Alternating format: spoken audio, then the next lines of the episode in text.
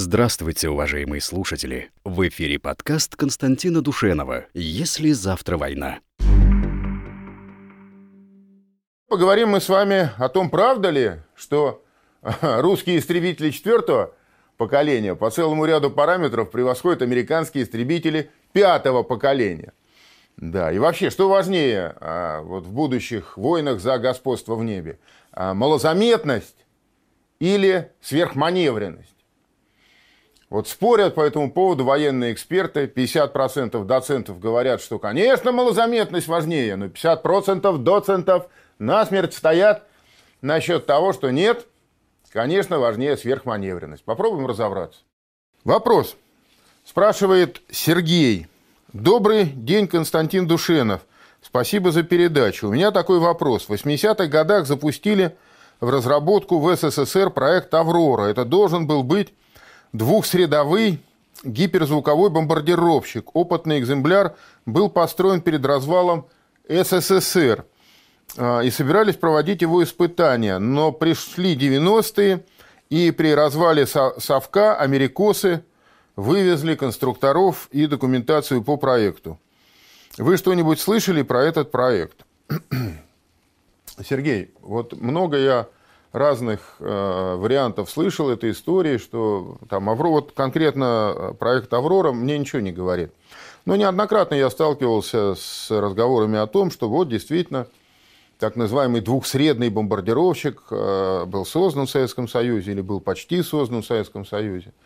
А, то, что эти э, разработки велись, нет никакого сомнения, потому что, в общем, достаточно давно было известно, что будущее – конечно, за а, такими летательными аппаратами, которые могут одновременно и в атмосфере да, действовать, и выходить за границы атмосферы, совершать необходимые а, действия и применять оружие а, из околоземного космического пространства и потом возвращаться обратно на наземные аэродромы.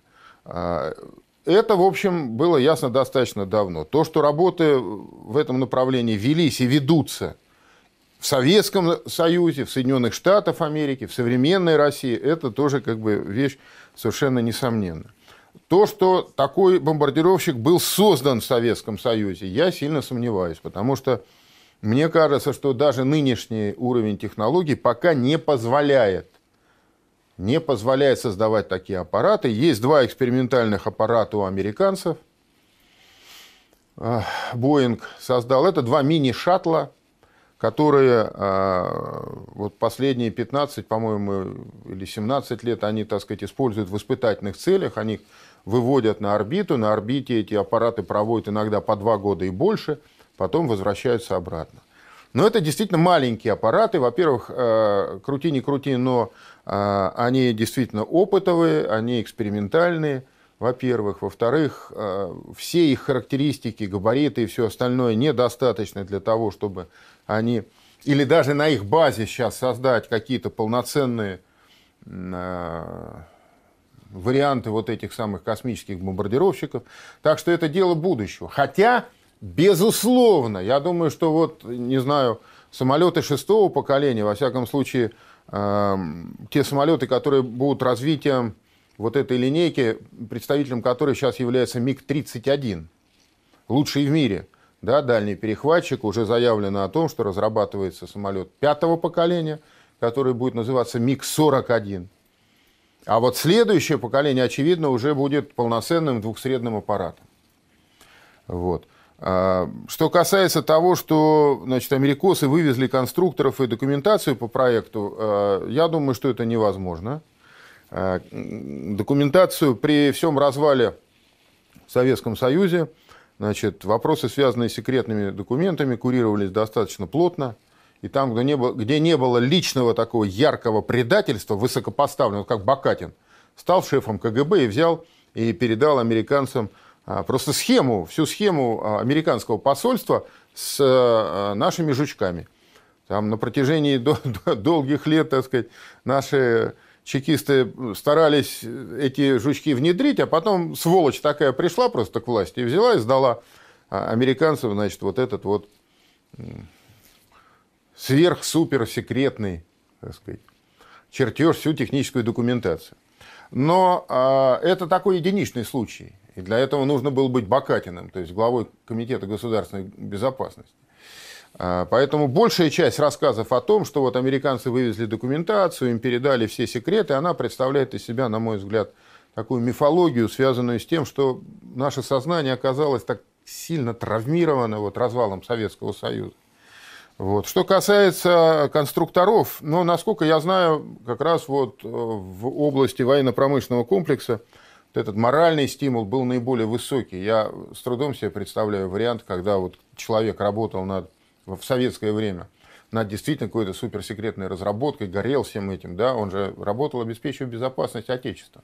А потом взял и поехал американцам, продался. Был такой академик Руальд Сагдеев, который уехал в Америку, женился на внучке Эйзенхауэра. Я уж не знаю, жив он сейчас или нет, но это тоже единичный случай. Вот. А, более того, я скажу, что есть много гораздо более интересных вопросов, связанных вот с авиационной техникой современности, потому что и сейчас много всяких загадов имеет место быть. Вот, например, главный вопрос а, современной воздушной войны, он, ну, его можно обозначить с известной долей условности вот таким образом, что важнее, невидимость или сверхманевренность, потому что американцы делают упор на невидимость, а мы традиционно делаем упор на сверхманевренность наших, наших самолетов, да? И американцы, кстати говоря, наши самолеты весьма побаиваются. И считают, что по целому ряду параметров самолеты наши четвертого поколения превосходят э, их собственные самолеты пятого поколения. Американский военно-политический портал The National Interest посвятил сразу две статьи российскому истребителю Су-35. Самолет сравнивают с четырьмя американскими – F-15, F-16 F-22 и F-35. Если вкратце, вывод такой. Какие-то шансы противостоять нашему истребителю есть у F-15 и F-22. Двум другим категорически не рекомендуется встречаться с флагманом российской истребительной авиации в бою. Например, пилоты истребителей пятого поколения F-35 Lightning II при обнаружении Су-35 должны немедленно отворачивать и вызывать на подмогу F-22, чтобы не оказаться в большой беде. Lightning 2 ни полетным, ни по боевым характеристикам не способен конкурировать с лучшим на сегодняшний день серийным самолетом Сухого. Оговорка «серийный» здесь не случайно. Авторы исследования оставили за кадром российский истребитель пятого поколения Су-57. Несмотря на грозное название, F-16 Fighting Falcon тоже не соперник Су-35. Это самолет другого класса, легкий фронтовой истребитель с маломощным радаром и ограниченным арсеналом ракет. Выпускать его против тяжелой машины завоевания господства в воздухе просто не спортивно. Остаются одноклассники, тяжелые истребители F-15 и F-22, с первым Су-35 практически на равных. Схожие скорости, высоты, набор оружия. У американца более продвинутый радар, предназначенный для боя на больших дистанциях, и дальнобойные ракеты. У русского тоже есть дальнобойные ракеты, а в ближнем бою он получает ключевое преимущество за счет сверхманевренности, которую ему обеспечивают двигатели с управляемым вектором тяги. Это качество также помогает уворачиваться от вражеских ракет, выпущенных с большого расстояния. В общем, рекомендации пилоту здесь такие. Постараться поразить цель на дальнем расстоянии. А если не вышло, в клинч не входить. Шансов здесь у американца нет. Еще одно преимущество Су-35 в мощной системе радиоэлектронной борьбы. Она обманывает головки самонаведения вражеских ракет и глушит электронику оппонента. Наконец, самый серьезный противник — малозаметный истребитель пятого поколения F-22. При встрече с ним произойдет битва технологий. Российская сверхманевренность, помноженная на мастерство и мужество пилота против американской малозаметности. Кто победит в этой схватке, автор исследования Себастьян Роблин не берется предсказать. Хотя мы-то с вами и так все знаем. Он признает, что у российской авиации есть средства против стелс-технологий. Наземные низкочастотные радары и размещенные на самом самолете системы наведения оптического и инфракрасных диапазонов. Но радиус их действия ограничен, поэтому F-22 тоже должен держаться подальше от Су-35, чтобы выжить. Мы русские, с нами Бог, Господи, благослови. Да. Ну вот реальный ответ на то, а, что важнее, что нужнее, значит, невидимость или сверхманевренность, дать может, конечно, только реальное боевое столкновение этих самолетов, да, только война не дай бог, конечно. Да? А, но мне представляется, что все-таки ставка на невидимость, она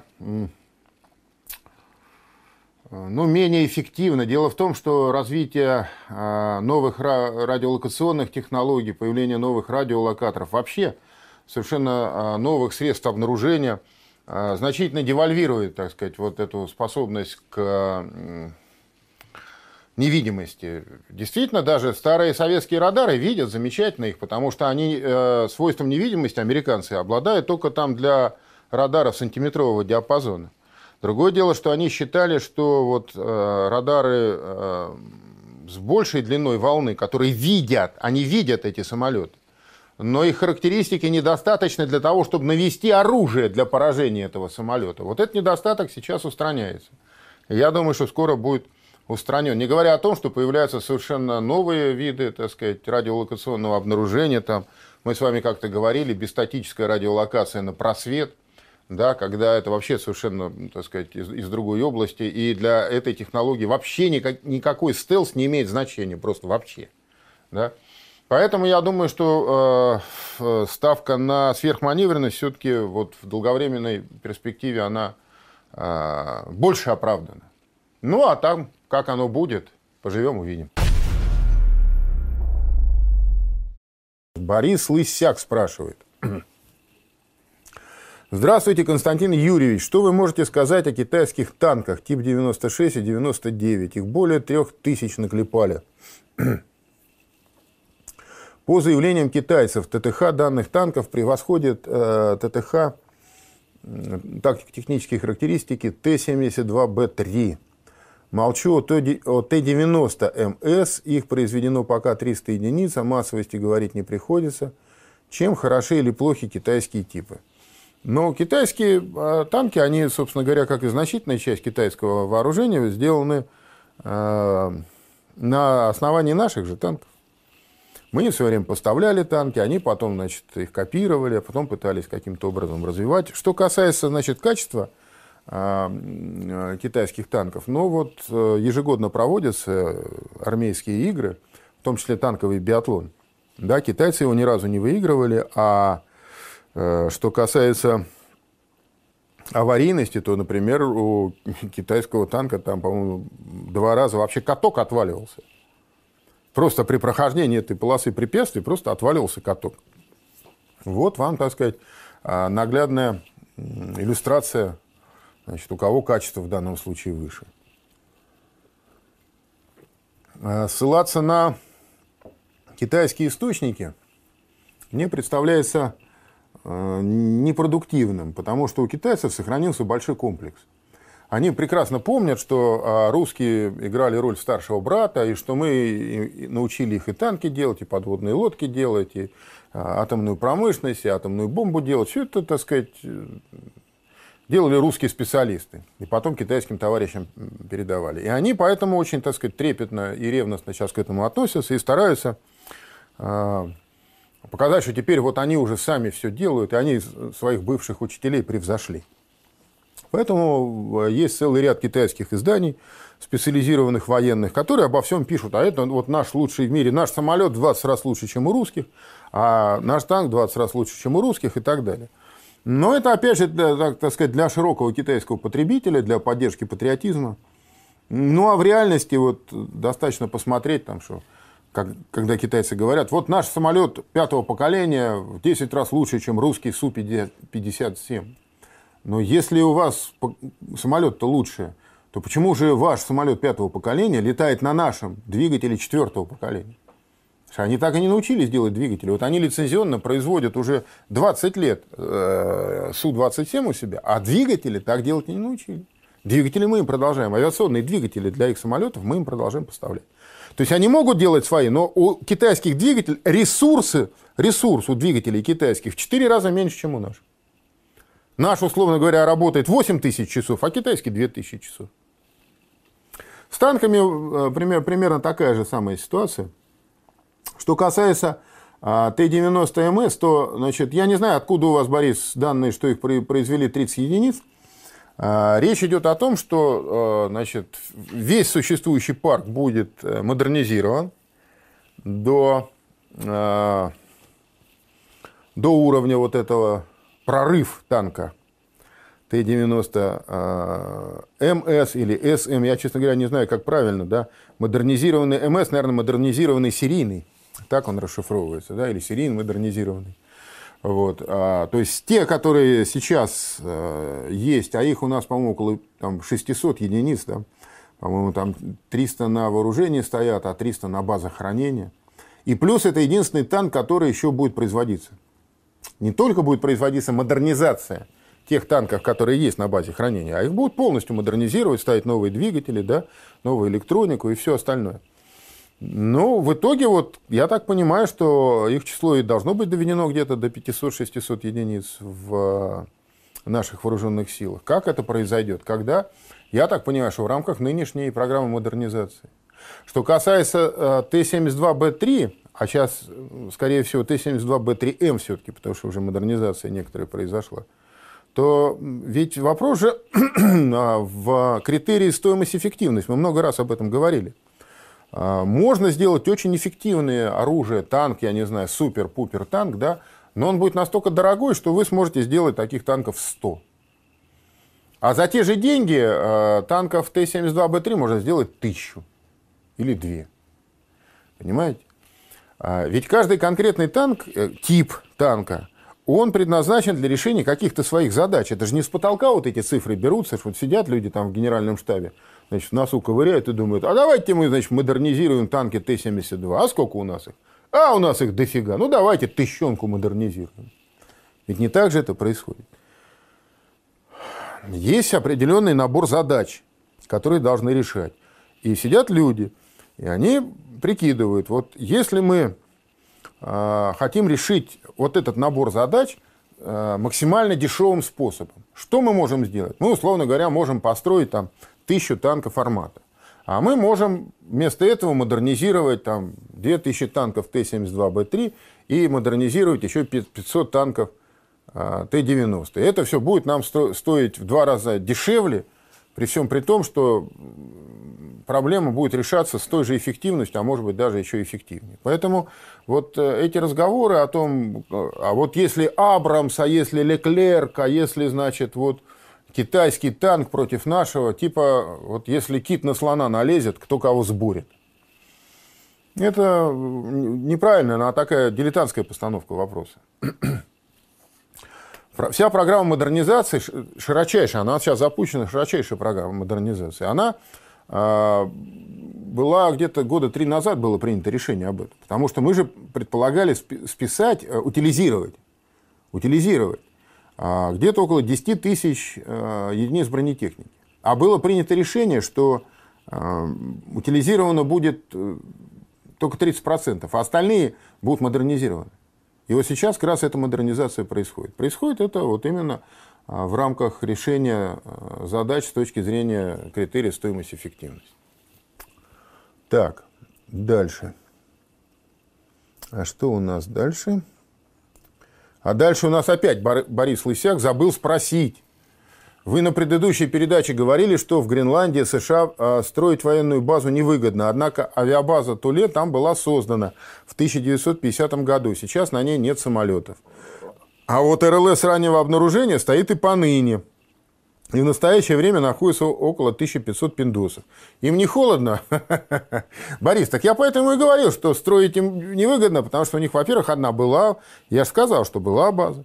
А что касается РЛС, стоит, то есть они а, и, и так Гренландию используют с точки зрения военно-стратегической, как хотят. У них никаких ограничений в этом смысле нету. Поэтому купит там Трамп Гренландию, не купит Трамп Гренландию. Пентагону это все по барабану. Для э, военного ведомства американского ничего не прибавится и не убавится в этом смысле. Михаил прислал тысячи рублей, пишет, спасибо, это деньги на компьютер. Михаил, спасибо вам. Виктор спрашивает, доброго вечера, Константин Юрьевич. Здравствуйте, Виктор. Есть вопрос. Снова не по теме передачи, а на древнееврейскую тематику. Ну да, вот Виктор нам э, разнообразит регулярно наши значит, военные рассуждения э, вопросами на историческую тематику. Итак, значит, он спрашивает. Первая еврейская хорошо читабельная надпись известна как Силаамская надпись времен царя Языкии. Это, значит, 715-687 год до Рождества Христова на стене водовода в Иерусалиме. Так когда же писался а, Ветхий Завет? Ветхий Завет писался, начинал он писаться где-то примерно полторы тысячи лет назад. Автором первых а, пяти книг, а, да, там, Бытие, Исход, Числа, ну вот Пятикнижие Моисеева, и является сам Моисей, который считается, что он жил где-то примерно за полторы тысячи лет до Рождества Христова. Пытаться делать какие-то датировки более что ли, подробные, занятия неблагодарные, бессмысленные. В прошлый раз я вам уже это говорил. Это ничего не добавляет, а только, так сказать, э, порождает разного рода споры. Ну, возможно, каким-то академическим историкам это интересно, вот, а так сказать, обычному человеку, тем более человек, который рассматривает историю с христианской точки зрения, это совершенно как бы избыточно, излишне и не нужно. Значит, на каком конкретно языке э, э, были записаны книги Моисеем, точнее сказать, как, как этот, э, письменный, письменность, как это выглядело, мы не знаем. А, ему, у него были скрижали завета, да, которые сперва даны были ему Господом Богом, потом значит, повторно были уже изготовлены им самим, но а, сами эти скрижали до нас не дошли. То есть мы не знаем, как эта письменность выглядела. Значит, э, вот я не специалист, если вы говорите, что первая надпись известна вот, э, значит, 715 где-то, ну, короче, значит, 8 7 а, век до Рождества Христова, ну, наверное, так и есть. Так и есть. Но мы никогда не узнаем, а, вот сама эта, так сказать, письменность, она соответствовала, насколько, точнее сказать, она соответствовала той, а, которой пользовался Моисей. Ну, не узнаем и не узнаем. Вернее говоря, пока живем, не узнаем. Помрем-то все, все узнаем. Только для некоторых это будет знание, так сказать, э, радостное и счастливое, а для некоторых оно будет весьма печальное. Вот лучше бы об этом позаботиться, понимаете, за время земной жизни. Не, не, не мучить себя вопросами о том, да, в каком конкретно году там жил тот фараон, при котором Моисей вывел евреев из Египта, и в каком конкретно, а, как, как конкретно вы, выглядели письмена, которыми записал а, Моисей книгу «Бытия». А лучше озаботиться вопросом, вот я-то с Моисеем-то все понятно на самом деле. А вот я-то, когда помру, меня Господь что, спросит, как я разбирался в ветхозаветной истории? Нет, меня Господь спросит, врал, блудил, воровал, завидовал, гневался. Вот о чем меня спросят. Лучше, лучше позаботиться свою душу в порядок привести для того, чтобы этот самый важный момент человеческой жизни – это смерть. Потому что она определяет, ну, то, что мы называем смертью, это разделение души и тела.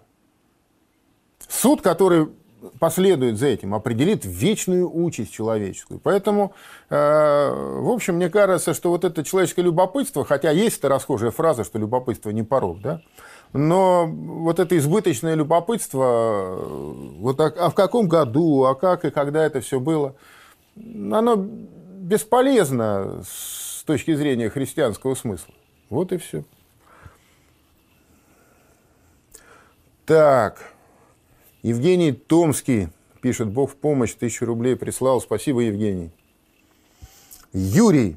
Константин Юрьевич, вы говорили, что США теперь не в состоянии обогащать уран и вынуждены покупать обогащенный уран за рубежом. Это осложнит им изготовление нового ядерного оружия, особенно после окончания действия договора СНВ-3. А каковы возможности США по созданию термоядерного оружия? Ну, Юрий, я не, не знаю, вы тут написали ядерного, термоядерного. Дело вот в чем. Мы как-то говорили на эту тему, я показывал такую схему а, термоядерной, то есть водородной бомбы. Действительно, с а, обогащением урана у американцев дело швах. Они просто не могут сейчас обогащать уран. У них старые мощности деградировали, значит, новые технологии центрифужные они так и не сумели освоить. Короче говоря, непонятно. Сами специалисты американские считают, что им 20 лет теперь необходимо для восстановления полноценного цикла производства оружейного урана. Но у них, наверное, есть какие-то запасы. Во всяком случае, у них есть э, неуничтоженные, неутилизированные еще ядерные боеголовки. Там же есть уран, который тоже можно каким-то образом, наверное, реанимировать. Я не берусь судить, каким, каким образом, но наверняка это возможно. Кроме всего прочего, а, значит, эм, э, был договор между нами и американцами об уничтожении а, оружейного плутония, который американцы сорвали. И они, и мы отказались уничтожать, и они отказались уничтожать. То есть у них а, есть э, как минимум 20 тонн оружейного плутония, оставшегося наработанного еще с тех вот времен Холодной войны. Значит, все это вместе, очевидно, как предполагают американские спецы, позволят им пережить вот эти вот 20 лет, а, в течение которых они будут пытаться восстановить, собственно говоря, весь, э, всю технологическую цепочку, весь вот этот комплекс по производству ядерного оружия. Но удастся или не удастся, не знаю, вопрос, так сказать, остается. А, чисто плутониевая бомба – это, конечно, так сказать, там позавчерашний день. Значит, в водородной бомбе плутоний используется в качестве, ну что ли, детонатора. Да? Для того, чтобы потом, так сказать, запустить уже процесс синтеза, цепную реакцию синтеза э, ядер водорода, которая, собственно, и дает вот этот гигантский, гигантский выход энергии в практическом отношении, поскольку американцы сейчас засекретили все свои данные, помните, мы с вами говорили, они раньше, так сказать, держали открытыми, а сейчас, когда поняли, что а, это как бы уже играет против них, они засекретили все. Как, какие-то ресурсы а, и какой-то, так сказать, э, а, запас времени у них есть, конечно, но я не, не уверен, как, какой. И не очень понятно, в каком состоянии находятся запасы э, этого, плутония американского. И в каком состоянии находится тот уран, который они повыковыривали из предыдущих боеголовок. А, годен ли он к повторному использованию? Есть ли у американцев технологии, которые позволяют реанимировать его и использовать повторно? Но в любом случае это все, даже если это будут боеприпасы, это боеприпасы, опять же, предыдущего поколения. Потому что у нас этот процесс развития идет постоянный. И те ядерные боеприпасы, которые э, сейчас как бы предназначены для использования, ну, например, в гиперзвуковых ракетах. Конечно, это уже, так сказать, совершенно э, другой тип э, ядерного оружия по сравнению, я не знаю, там, с теми боеголовками, которые в старых советских межконтинентальных баллистических ракетах находятся. Вот. Так что, значит, э, точно вам никто не скажет, но вообще, в... Э, несомненно, что американцы находятся в этой области в глубочайшем кризисе. Как они из него будут выходить? Ну, поживем, увидим. Дмитрий спрашивает. Добрый вечер, Константин Юрьевич. Каковы сейчас причины польской русофобии? Ведь финны и чехи, и венгры все забыли. А, а с польской злобой я встретился 15 лет назад за границей среди молодежи. Ну, Дмитрий, во-первых, э, ни финны, ни чехи, ни венгры ничего они не забыли. Вот. Просто у них есть какие-то более э, важные э, задачи. Но с финнами так вообще что, все нормально, у них есть своя государственность. Они ее хотели получить, они ее получили.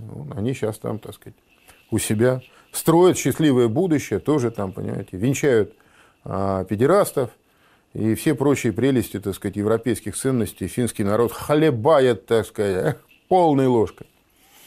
Вот. А что касается чехов, ну, тоже чехи, видите, они разделились, э, чехи и словаки, на две маленькие страны. Для них, как бы там, эта советская оккупация уже не, не столь актуальна. А, а Польши, поляки, нужно ведь что понимать? Э, дело в том, что поляки в XVI веке Речь Посполитая. Вообще Речь Посполитая, да, ведь в дословном переводе это республика. А, общее дело, народное дело. А, вот такая была монархия, понимаете, которая называлась республика. А, и Речь Посполитая была крупнейшим государством Европы. Она простиралась от моря до моря, от Балтийского моря и до Черного моря. И территориально это было крупнейшее государство Европы, и вообще мощнейшее государство Европы. Ну и вот этот, значит, польская шляхта, этот польский гонор, они в результате, так сказать, распродали а, собственное государство. И кончилось это все тем, что они действительно продавали просто свое государство, когда там денег не было у них.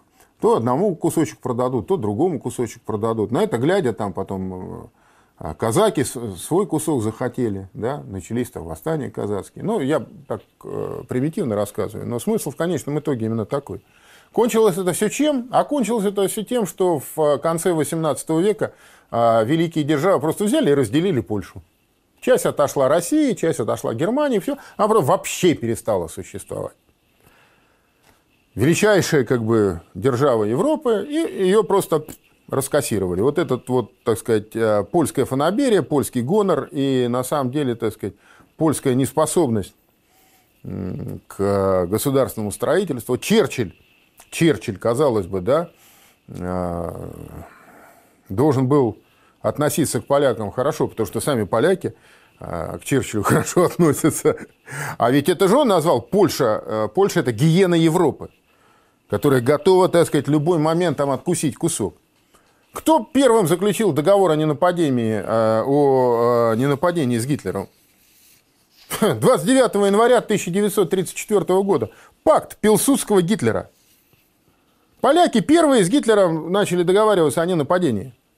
А нас сейчас винят за пакт Молотова-Риббентропа. Мы только через пять лет заключили. Последними заключили. Все уже к тому времени заключили. Но поляки были, значит, одними, одними из первых. В 1938 году, когда произошел Мюнхенский сговор, и, по сути дела, так сказать, была предана на растерзание Чехословакия, что сделали поляки? Они не участвовали в этих переговорах. Но как только они узнали, что договор заключен, они в тот же день ввели в Чехословакию войска. Свои польские. В тот же день. И оторвали себе кусочек Чехословакии. Ну вот, а что касается исторической Польши, то вот с э, конца 18 века, по-моему, 1795 год первый раздел Польши. Польшу, Польшу делили трижды. Трижды. Делили, пере, пере, переделили туда-сюда. Кончилось это тем, что э, большая часть Польши вошла значит, в состав Российской империи. Потом Сталин значит, Польшу э, подмял под себя – в общем, они, значит, у них вот такой вот комплекс неполноценности, огромный. О, вот такой вот. Ну, вот они реализуют этот свой комплекс неполноценности, считая, что русские во всем виноваты, значит, в их страшных бедах. Они все такие замечательные, хорошие. Вот они сейчас получили независимость. Вы что думаете, они ее удержат? Да нет, конечно. Да нет, конечно, они опять уже нарываются. Вот тот самый передел а, глобального баланса а, а, сил, о котором мы с вами говорили сегодня так много, да, переход к новому миропорядку, я не уверен, что Польша переживет его как самостоятельное государство. Скорее всего, нет. А куда она войдет, как она войдет, так сказать, в состав каких э, новых, э, так сказать, блоков геополитических она будет входить. Я вообще не думаю, что нам, нам они, например, нужны в очередной раз, так сказать, там, пятый раз разделить Польшу и взять даже не в состав России, господи помилуй, в кошмарном сне не приснится, да, а взять просто как бы в качестве союзника. Да нет, да нафиг такой союзник нужен. Еще раз, значит, Причина польской русофобии простая. Это вот такой вот комплекс неполноценности по отношению к русским. Перед русскими. Вот и все.